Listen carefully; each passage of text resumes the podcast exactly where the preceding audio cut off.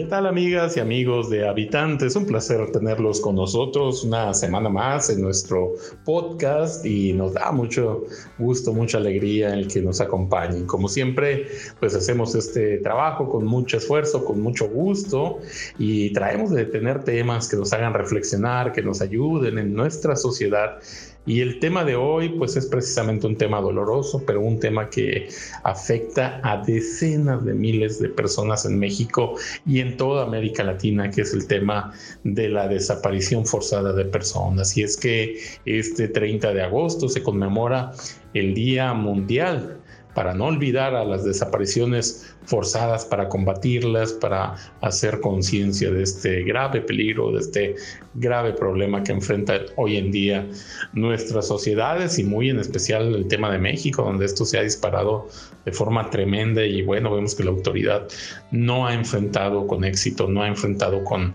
con sabiduría esta problemática en todo el país y bueno, queremos hablar de este tema porque además hay muchos grupos de madres buscadoras de jóvenes que por desgracia han desaparecido y, bueno, vamos a platicar de este tema, pero como siempre me da mucho gusto tener aquí con nosotros a nuestra amiga habitante. ¿Qué tal amiga? ¿Cómo estás? Hola, ¿qué tal amigos? ¿Qué tal? ¿Qué tal? Una semana más. ¿Cómo han estado? ¿Qué tal han pasado estos últimos días? ¿Cómo va su mes de agosto? Ya esta mitad del año, ¿no? Qué, qué fuerte, qué rápido, qué rápido pasan, pasan los meses y los días, ¿no? Se nos ha ido increíblemente rápido y pues sí, justo como lo comentas, amigo, qué gusto, qué gusto saludarte también, compartir aquí contigo una edición más de este podcast, un capítulo más, un tema más para para abordar, para platicar con todos ustedes. Y sí, justo en este capítulo, pues vamos a aprovechar que se, pues, que se conmemora, ¿no? Porque no, no, no es un festejo, sino es un recordatorio, pues, de todas estas desapariciones forzadas de jóvenes, niños, que suceden a lo largo y ancho del país, de mujeres también, ¿no? Estas desapariciones forzadas, pues que son causa, ¿no? Muy cercana a la violencia, al narcotráfico que se vive en todo el país y que son verdaderamente tristísimas porque, como lo comentas, compañero, pues el gobierno no, no ha sabido, no ha podido, no ha querido, no sabemos pues erradicar esto, ¿no? No, no, ha, no ha querido dar una solución que verdaderamente sirva para disminuir y para encontrar a estas personas desaparecidas. México ocupa uno de los lugares más grandes a nivel mundial y más altos en la desaparición y trato de personas, ¿no? Qué tristeza esta situación, porque los jóvenes son el futuro de un país y qué feo que vivan en esta situación tan de violencia, tan peligrosa, en la que un día estás y el otro día ya no estás, nunca jamás, ¿no? Y esto que comentas de las madres buscadoras creo que también es sumamente importante porque ha sido tanto el vacío que ha dejado el gobierno incluso las madres han tenido que salir a hacer justicia propia, a buscar justicia propia, ¿no? Para este tema, para lograr encontrar a sus hijos, aunque sea solo sus restos y poder descansar. Tan es así que incluso están metidas en problemas, amenazadas por el mismo narcotráfico, porque ellos no quieren que ellas estén investigando, ¿no? Pero ¿cómo le dices que no busque a su hijo una madre? ¿No? Entonces es tristísima la situación que se está viviendo en el país ya desde hace muchos años, pero como dices, se ha incrementado estos últimos años aún más. Sí, como tú comentas, por desgracia ya ha habido un caso de una buscadora que fue asesinada en Sonora por participar en estos grupos en donde están precisamente dar queriendo dar un cierre al ciclo. Muchas de ellas dicen no queremos ir tras del asesino, lo que queremos es el cuerpo de la víctima, poder cerrar el ciclo, poder eh, orar en su tumba, poder estar en un sitio donde podamos recordarlo y por eso muchas eh, madres buscadoras participan de estos grupos en donde no solo son madres, hay también hermanos, hermanas, parejas que buscan a ese desaparecido y bueno, qué, qué triste, ¿no? Que ya, ya hayamos llegado al punto en donde están matando a los integrantes de estos grupos de buscadoras, o sea, es una situación de verdad que se ha escapado totalmente del control alguno de la autoridad y como comentabas, ¿no? Es un problema muy antiguo en México, se habla en cifras, datos fuertes, datos duros, es que a partir de la década de los 60 se empezaron a presentar las desapariciones forzadas en México ya de manera así reiterativa y hasta el 31 de diciembre del 2019 ya se contabilizaban 147 mil personas desaparecidas en México. Un total de 60 mil de ellas habían desaparecido solamente en el periodo del 2006 al 2019, o sea, solamente en 13 años, más eh, cerca de la mitad de las personas desaparecidas en México en las últimas décadas. Esto nos habla de qué tan fuerte está el incremento en las desapariciones forzadas y bueno, es una situación muy lamentable, por eso queremos reflexionar sobre este tema y desde luego pues rendir un tributo, un reconocimiento a todos estos grupos de búsqueda que están participando de forma muy valiente, de forma muy activa para poder encontrar los restos de esas personas que fueron víctimas de una desaparición forzada. Y bueno, es también interesante eh, entender ¿no? lo que es la descripción, que por ejemplo para Amnistía Internacional que es una desaparición forzada y esta se considera cuando ocurre que son personas que desaparecen literalmente de entre sus seres queridos y de la comunidad cuando ya sea que agentes estatales o personas con el consentimiento del Estado las detienen por la calle o en su casa y después se lo niegan o rehusan decir dónde los se encuentran, ¿no? Y bueno, sabemos que aquí la corrupción en México está terrible y muchas de las veces las desapariciones de las personas van ligadas a cuerpos de seguridad que están corroídos por la delincuencia y ha sido prácticamente la constante, ¿no? Que se sufren eh, las víctimas de este delito porque pues la propia autoridad ¿no? tiene que ver con estas desapariciones y esto está en una situación terrible en nuestro país. Y si hablamos de esas más de 100 mil desapariciones en las últimas décadas, en México más de 140 mil, no estamos hablando solamente de 140 mil víctimas, aquí son víctimas los padres, los hermanos, las parejas, los hijos, estamos hablando que fácilmente más de un millón de personas se convierten en víctimas en México a lo largo de las últimas décadas por una desaparición de un familiar, ¿no? Y esto es algo tremendo, ¿no? Estamos hablando de prácticamente un 1% de la población que está enfrentando este dolor, que está enfrentando esta incertidumbre y que ahora se agrega esto que comentamos, que ya se han dado casos de agresiones y de asesinatos de quienes participan de los grupos de búsqueda de las madres buscadoras, ¿no? Exactamente, como lo comentas, compañero, no es solamente una vida la que arrebatan, sino se llevan la vida de las madres, de los familiares, de las parejas, de los hijos, ¿no? De todas estas familias que permanecen con un vacío imposible de llenar, ¿no? Qué desesperación. Eh, debe ser una experiencia terriblemente que no se lo deseamos a nadie. El un día ver a tu familiar y en unos segundos no saber qué sucedió.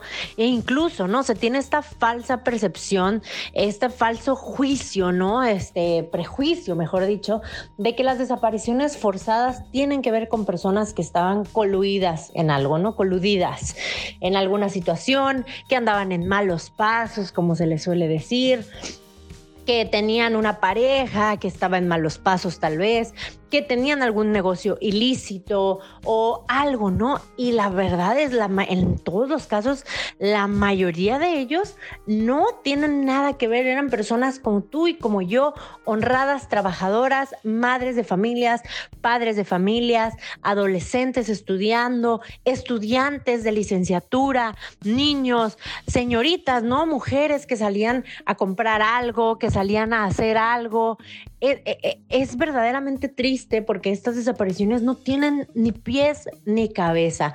No se encuentra un motivo, es simplemente el poco valor que existe ante la vida en México.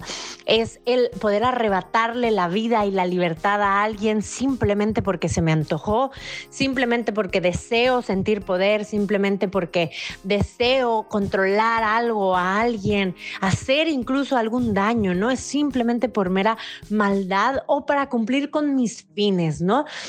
Necesito reclutar personas para el narcotráfico, necesito reclutar a alguien, hacer algún cambio, eh, eh, y no digo un cambio para bien, sino un cambio algo ilícito, ¿no? Este, presentar a alguien con tal de pagar una deuda. Es una cosa tristísima. Las causas detrás de estas desapariciones forzadas verdaderamente son, pues, muy maquiavélicas, muy crueles, ¿no? Verdaderamente qué horrible hacerle algo así a alguien y qué horrible todavía peor sea alguien encargado de, hacer justicia, ¿no? O sea, que sea, que el responsable sea como lo comentas tú, compañero, venga desde una posición de poder, desde una posición privilegiada, desde la cual se tiene información privilegiada de las personas y abusan de esa información y de esa confianza para hacer esos actos ilícitos. Dejan familias vacías, dejan lugares que jamás se van a ocupar y arrancan vidas que jamás van a poder regresar. Así es, y la verdad es que son historias desgarradoras. Eh, a lo mejor nosotros podemos decir una cifra, 140 mil, 130 mil, 120 mil, pero cuando te detienes a ver muchas de estas historias, te das cuenta de la tremenda tragedia que vive México. Yo, por ejemplo, ingresé a una página es de derechos humanos y va mostrando eh, precisamente algunos de los casos de las desapariciones eh, forzadas en México y la verdad te quedas frío cuando ves las historias te van eh, mostrando las fotografías y los nombres. Hay desde militares hasta trabajadores de, de caminos y puentes federales, capacitadores de educación básica, hay ingenieros, maestros, son trabajadores muy jóvenes de 19, 20 años que fueron secuestrados, que fueron privados de la libertad, personas de bien, personas que trabajaban por la sociedad y que, pues como tú dices, ¿no? Por algún interés de otra persona, por alguna necesidad de ejercer poder o de proteger sus intereses económicos, eh, cometen estos ilícitos y quedan impunes, es lo peor. Estas personas que quedan impunes evidentemente lo van a hacer una y otra y otra vez y por muchos motivos tal vez. Y bueno, te quedas frío, la verdad, te quedas frío al ver cada una de estas historias, al ver los rostros, al ver las historias, al conocer los detalles de cómo desaparecieron. Dices, no puede ser, estamos viviendo en México una de las grandes, grandes tragedias de la historia de nuestro país y esto no puede seguir así. El gobierno debe ya dar una respuesta, dar resultados, y proteger a estos grupos de buscadores, de buscadoras, porque son los que ahorita están en mayor peligro. ¿eh? Ellos eh, están buscando a su familiar e incomodan a estos delincuentes que, como platicamos, están totalmente en la impunidad y pues para ellos es casi nada volver a hacerlo, ¿no? Y pues yo creo que esto requiere de una respuesta enérgica del gobierno, un verdadero plan para acabar o cuando menos disminuir estas, estas cifras tan alarmantes, estas cantidades de desapariciones tan terribles, que te digo, lo mismo ve uno aquí, eh, le ocurre estas desapariciones a un militar, a un policía de caminos, que a un trabajador, que a un ingeniero, que a un capacitador, que a una madre de familia que salió de trabajar. No, no, es una situación que en verdad desesperante ver todas estas historias. Sí, totalmente, totalmente. Desapariciones forzadas de personas que pues sin deberla ni temerla, ¿no? Como comentas, además estas cifras pues no están del todo actualizadas porque incluso las autoridades pues hasta que no, no encuentran el cuerpo pues no se pueden agregar estas cifras de muertes por desapariciones forzadas, ¿no? Eh, y de hecho es algo que el gobierno quiere evitar, ¿no? Por eso es que no ayudan ante la búsqueda de estos cuerpos, por eso que no apoyan y por eso es que las madres eh, fueron las que tomaron las riendas de esto, ¿no? Porque el gobierno no quiere que se sepa estas cifras de personas eh, enterradas en fosas comunes, de huesos encontrados, porque eso quiere decir que se aumentarían, ¿no? Las cifras de violencia y de muertes en el país. Y ellos es lo que quieren evitar a toda costa, ¿no? Pues para mantener una imagen internacional. Eh, pues un poco menos grave, ¿no? Pero lo grave de esto es que al no tener estas cifras, al no apoyar investigaciones, al no dedicarle presupuesto, tiempo y personal a este tema, pues eso permite que vivan en la impunidad todas las personas que cometen estos actos atroces, ¿no? Que destrozan a estas familias, a estas madres. Y qué triste situación, porque el pueblo no debería de ser el que tome las riendas de, la justicia, ¿no? O sea, e, el pueblo no debería de ser quien sufra las consecuencias de esta búsqueda de justicia, que sufre estas amenazas, eh, que tengan que, vivir pues bajo, esta, bajo este yugo, ¿no? De estar buscando a sus familiares muertos, ¿no? Bajo este peligro de, de que no saben qué van a encontrar y que posiblemente se encuentren con alguien que no quiera que se sepa, ¿no?